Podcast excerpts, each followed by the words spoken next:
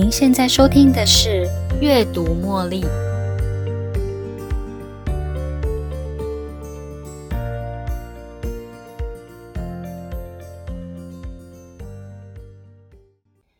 欢迎收听《阅读茉莉》。我们在上一集的节目跟大家聊了原生家庭跟选择配偶之间的关联性。原生家庭的生活经验会对一个孩子在未来选择他的伴侣有什么影响？今天我们要来谈谈如何摆脱婚姻的宿命。什么是家庭系统的代罪羔羊呢？我们要如何掌握幸福婚姻呢？你知道原生家庭的关系如何影响之后你们的夫妻关系呢？另外，压力跟冲突如何在婚姻中产生负面影响？要如何摆脱这些负面循环呢？今天我们跟大家分享情感转移，以及情感转移在原生家庭还有新的家庭系统之间的关联性。至于如何摆脱这些代代相传的负面影响呢？其实我们可以逃离这样的系统的。在节目最后，也将为大家分享。好，先介绍情感转移。记得之前提到的压力吗？当一个孩子小时候曾经被父母亲殴打，那个孩子长大之后也会伤害自己，或者是将这样的情绪转换到跟其他人的关系上。在夫妻的关系中，如果太太的情感转移对象是丈夫，因为太太小时候曾经受过母亲的打击而感到十分在意，在成为别人的太太之后呢，这个小时候受到打击的太太会对自己更加的严苛，她也会无意识的要求或是容许自己的丈夫来打击自己。虽然太太会在口头上否认，表达她根本就不希望这样的状况发生，但事实上是太太却允许丈夫用以前从不敢对抗自己母亲的态度来贬低自己。而丈夫在此时则成了小时候的自己，小时候那个想要站出来跟母亲争吵，却又偷偷的躲在一旁哭泣的那个小孩。而现在身为人妻的她，则是一边模仿着自己的母亲，模仿着母亲如何挑剔自己的女儿的方式，跟丈夫争吵。有趣的是，这两个人都害怕让争吵升级成战争。所以他们会合作无间，让争吵停止。在吵架的过程中，他们彼此有默契的将声量调高到对方无法忍受的程度，这样子另外一方也会很有默契的崩溃，所以可以瓦解他们的争吵。在这段关系里，而你经历了情感转移时，你需要有意识的告诉自己一件事：对方不是你的母亲，而你也不再是一个小女孩了。如果你能用这样的态度坚持你的立场，体认到自己是一个独立的个体，这样的小小的争吵是可以接受的。我们害怕的是，在争吵过程，双方因为不成熟而展现出不恰当的态度，而这样的吵架就毫无建设性可言。情感转移这个论点很有意思，我觉得它像谜题一样，让你觉得不可思议。不过，如果你确切的分析这一整个系列的过程，你会发现到其中其实有一些因果关系存在。我们用情感关系的转移来看，有些离婚的决定是从一开始就悄悄的酝酿了。这种预谋与双方的原生家庭有很密切的关系。太早结婚，或是还没准备好学到前一段婚姻就直接跳入下一段婚姻，是因为我们。还没有办法从孤独中找到自己，婚姻也只是原生家庭的替代品。换句话说，我们从婚姻的孤独中逃离，将原生家庭受到的挫败转移到新的家庭身上。很多时候，因为害怕失去安全感跟稳定度，都会让我们在无意识中利用婚姻关系创造出代罪羔羊。让孩子背黑锅来掩饰这些问题，有些孩子因此而产生不同的症状。他可能会尿床、过动、嗜睡，或是脾气暴躁。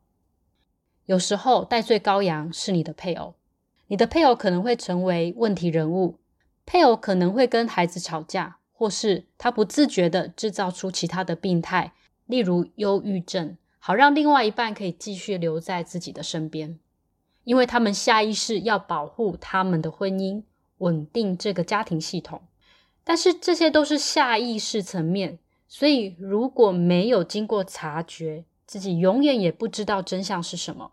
夫妻双方如果能一起面对恐惧，才能消除这种下意识的恐惧，家庭系统才能健康起来，享受到真正的自在还有安全感。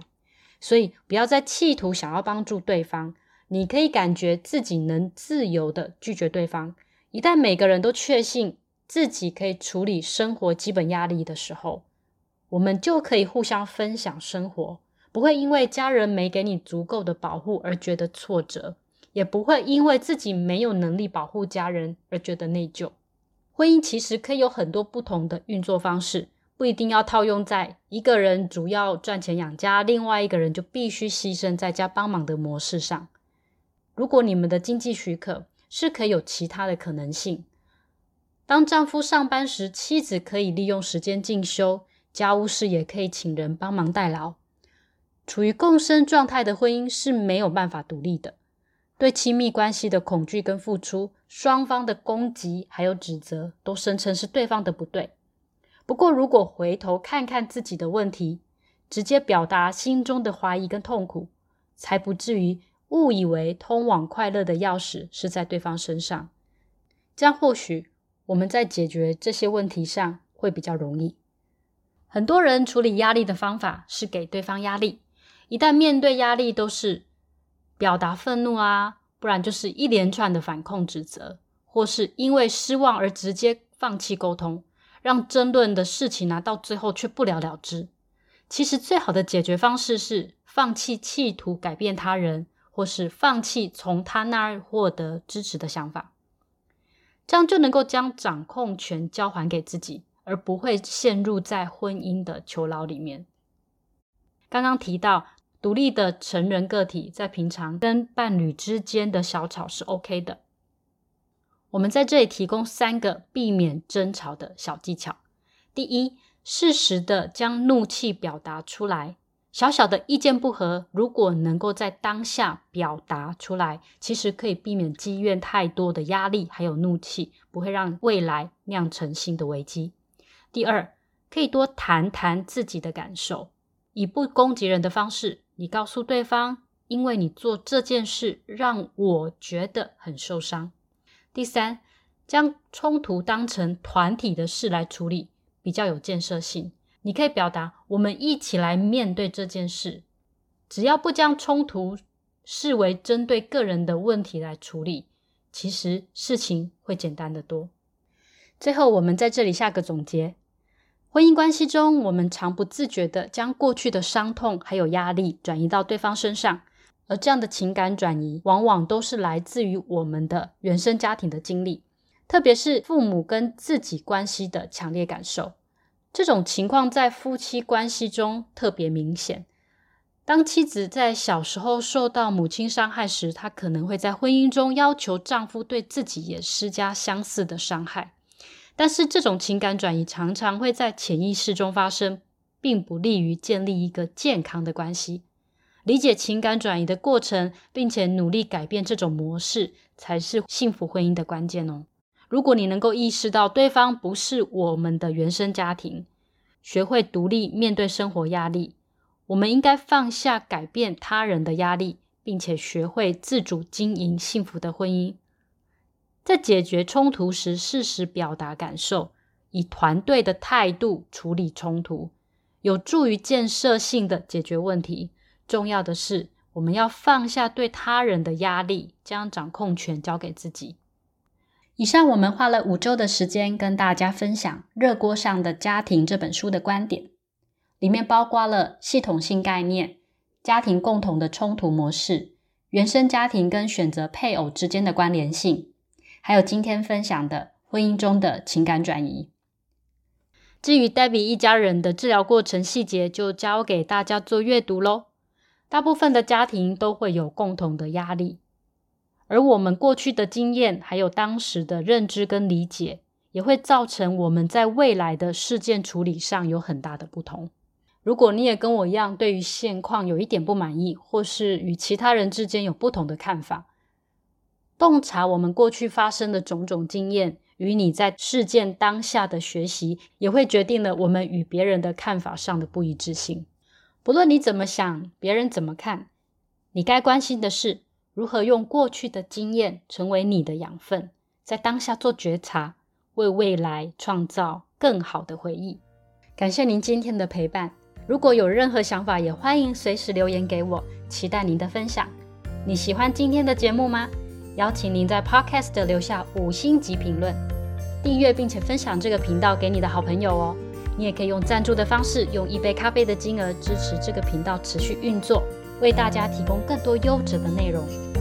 谢谢您的收听，我们下一期再见喽，拜拜。